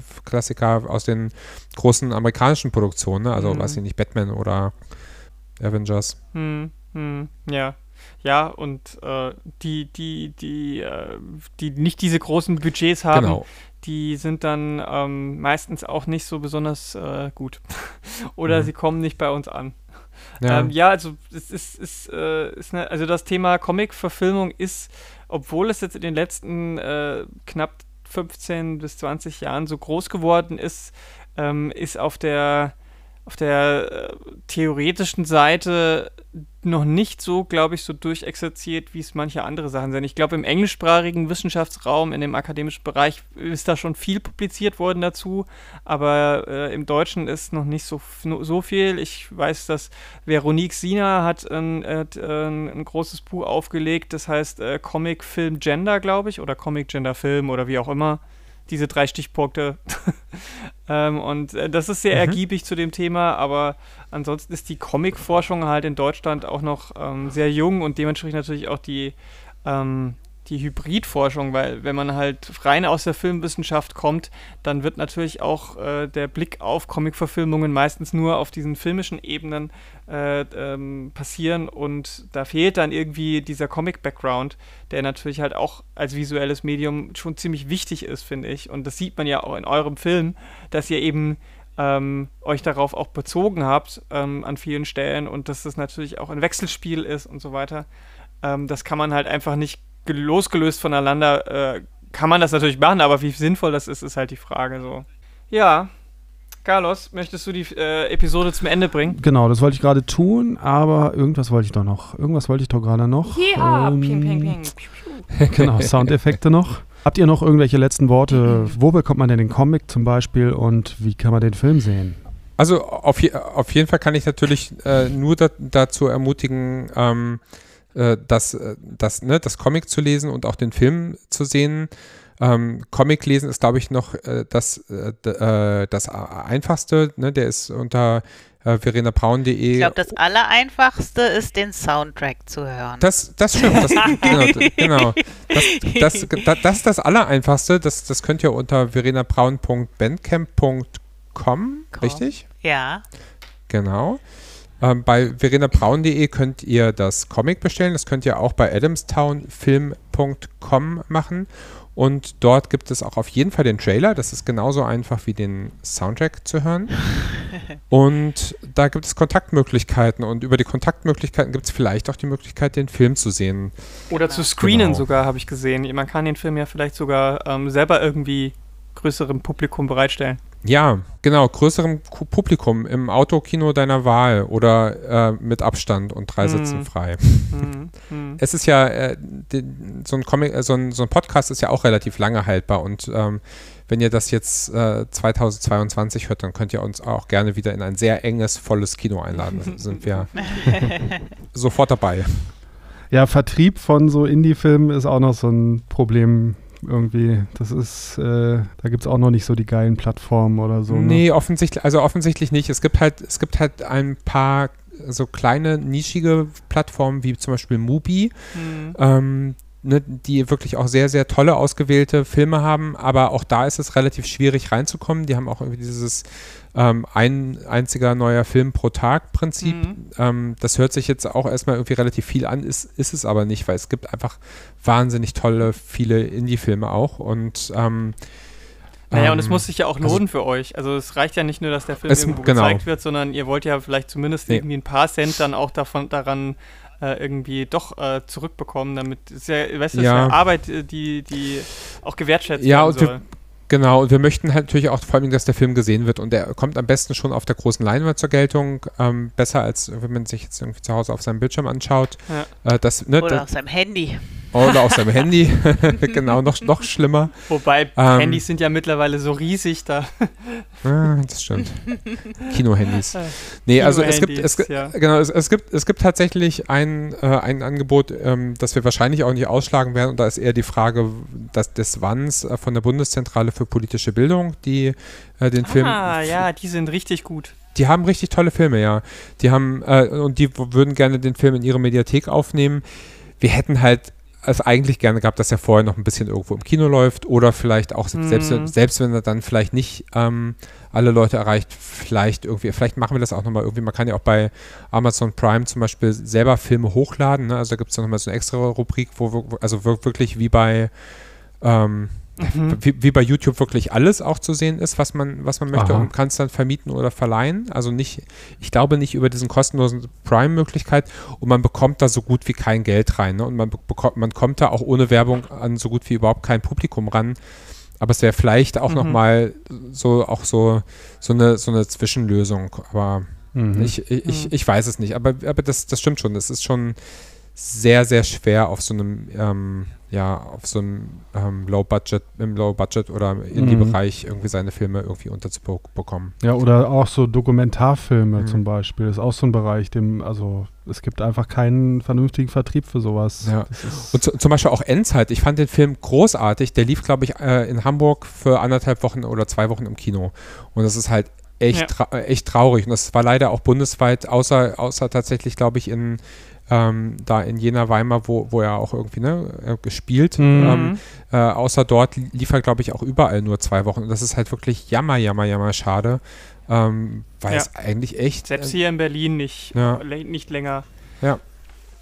Und Ja, ich, ich, ich, möchte auch, ich möchte auch echt nicht darüber meckern, dass es zu viele gute Filme gibt, ne, die dann das, das Problem dafür sind. Aber es ist halt einfach, ja, es ist halt, äh, es ist halt ein schwieriger Markt und es ist halt auch schade, dass es wirklich, dass man das dann so als Markt verstehen muss. Aber letztendlich ne, ist es halt, ja. wenn es wenn's, wenn's Ja, nicht um Geld geht, ist es dann so der Markt um die, um die Aufmerksamkeit. Und äh, es gibt ein wahnsinnig großes Mhm. Angebot und das ist toll, aber es ist halt auch schwierig, dann solche Perlen wie das Comic oder den Film Adamstown zu finden. Ja. Ja, also da, das ist nochmal ein ganz anderes großes Thema, wenn wir darüber reden wollen. Irgendwann mal, dann äh, brauchen wir da eine eigene Sendung. Äh, jetzt möchte ich aber gerne noch hören, was äh, die äh, Originalschafferin denn gerade als nächstes Großes äh, auf der, auf der äh, Pfanne hat. Äh, gute Frage. Machst du noch Comics überhaupt? Du hast gesagt, so jetzt, also nach Mm, 2000 nee, Jahren Zeichnen habe ich keinen Bock mehr. Ehrlich gesagt habe ich seitdem keinen Comic mehr gemacht. Okay. Und ähm, bin mir auch nicht sicher, ob ich noch mal einen mache, ehrlich gesagt. Jetzt gerade bin ich da äh, mit äh, anderen Dingen beschäftigt. Eigentlich wollte ich Mhm. die Musik dieses Jahr äh, mal so ein bisschen pushen. Das Mhm. wird ja nun leider nix. Dafür bin ich ja jetzt Yeah. im Video-Performance-Bereich tätig. ja. Ja, was machst du da? Erzähl mal ein paar Worte dazu noch. Ach so, ja, ähm, das ist ähm, äh, auf meinem YouTube-Kanal kann man das finden. Der heißt Lou Blanc Productions, also Lou Blanc wie der weiße Wolf. Ähm, das ist auch sozusagen der Verlag, in dem Adamstown dann Mhm. erschienen ist, also mein Ich selber. Ähm, ich habe ähm, letztes Jahr beim Weihnachtswichteln ein Tarotkartenspiel äh, zugeschoben bekommen. Und ähm, ich war mal anwesend bei einer Performance, einer Kunstperformance, wo zwei ähm, äh, Tarotkarten mit dem Publikum inszeniert haben und dann daraus so eine Geschichte gesponnen haben. Und das fand ich irgendwie total spannend.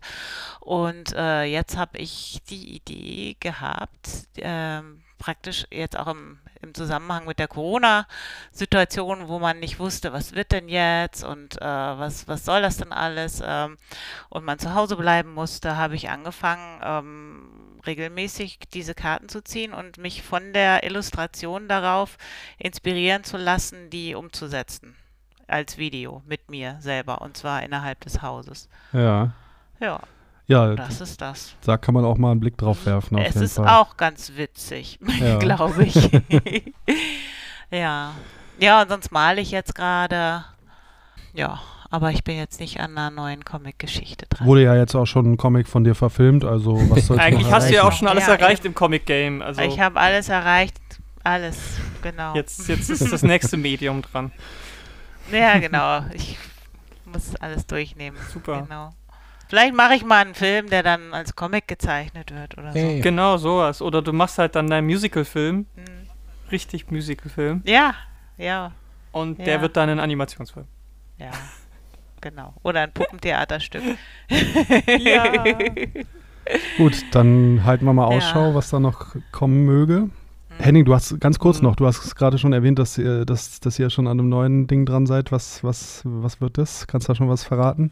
Mm, Da kann ich schon was äh, verraten. Es wird ein Episodenfilm, ähm, der in sieben oder acht verschiedenen Ländern spielen wird und wo es ähm, um ja zwei Menschen geht, die sich, äh, die sich verlieben und ähm, zueinander finden. Hört, das hört sich jetzt erstmal relativ banal an und ähm, das, das Schöne ist, ähm, auch da spielen wir wieder so ein bisschen mit, mit Rollen und Identitäten. Es wird quasi in jeder äh, der Episoden werden diese beiden Figuren von unterschiedlichen Menschen, auch von unterschiedlichen, äh, ne, ähm, mit unterschiedlichen Geschlechtsidentität und Herkunft gespielt. Und es ist quasi eine, eine, eine, eine Geschichte, die sich von vorne bis hinten durchzieht, aber quasi in acht, äh, in acht Sequenzen, die ähm, in unterschiedlichen Orten spielen und ähm, genau, denen aber gemein ist, dass es halt quasi eine sich weiter in, äh, entwickelnde Liebesgeschichte ist, die jeweils immer auf einem Filmset spielt. Also da ist nochmal so, so ein bisschen die Metaebene drin. Genau. Und, Mhm. ähm, und das Ganze als, äh, also und je, jede Episode ähm, auch vielleicht nochmal spannend, um dann, äh, um äh, so ein bisschen auch mit diesem Bruchstückhaften zu brechen, äh, soll jede Episode als äh, One-Take ähm, Ui. aufgenommen Also da habt ihr werden. euch ja richtig viel Genau. vorgenommen. Als wäre eine Sache nicht genug, Genau. dann muss es auch noch ein One-Take sein. Ja, Ja, nach Adamstown, da muss dann auch jetzt was Da muss kommen. man jetzt ne? liefern. Ja, da ist man jetzt einiges Ja. gewohnt. genau. Ja, das klingt auch spannend. Wunderbar. Gespannt, Mal gespannt. schauen. Ja. Genau, und da kann man auf abc-hüll.de, ähm, das ist die Webseite von unserem Verein, Mhm. äh, äh, ähm, da kann man ja auf dem, Lauf, äh, auf dem Laufenden bleiben ähm, über das, was noch passiert. Alle Links zur Sendung wie immer auf der Website zu diesem Podcast yaycomics.de, yaycomics.de. Ja, und dann sage ich vielen Dank fürs Mitmachen hier. Ja, vielen Dank, dass ihr euch die Zeit genommen habt, so Ja, lange danke mit uns euch. zu Ja, danke euch für die Anfrage. Gerne. Danke. Dann macht's gut. Ciao. Tschüss. Tschüss. Ja, bis dann. Tschüss.